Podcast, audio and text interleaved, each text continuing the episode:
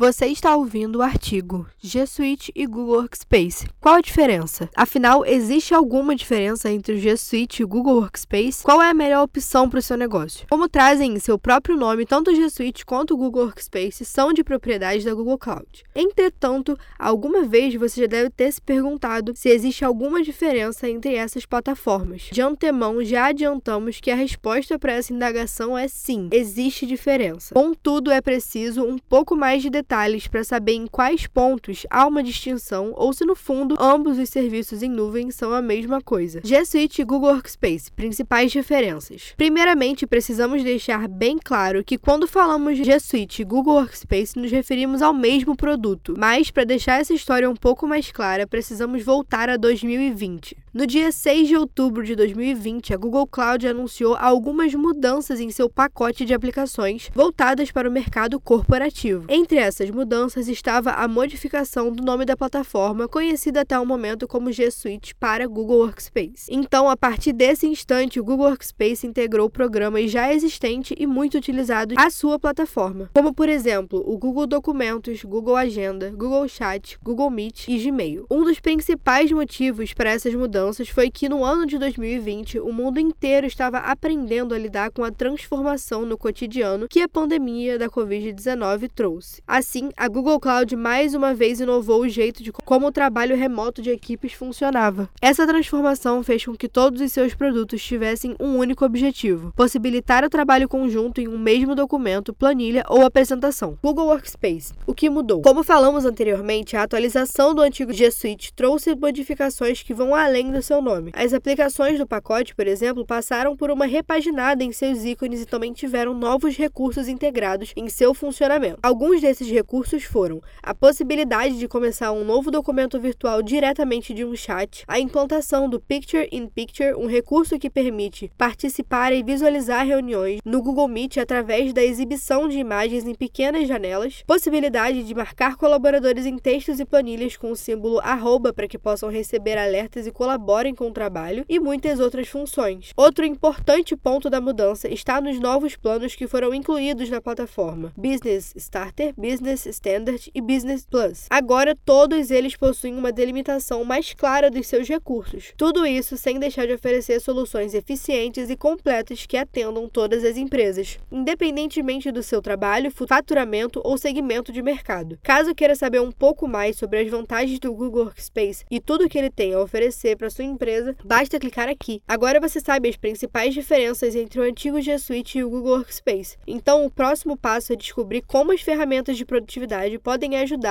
a sua empresa a economizar e aumentar o seu ROI. Vá até o final da página desse artigo e baixe agora mesmo nosso guia exclusivo para líderes.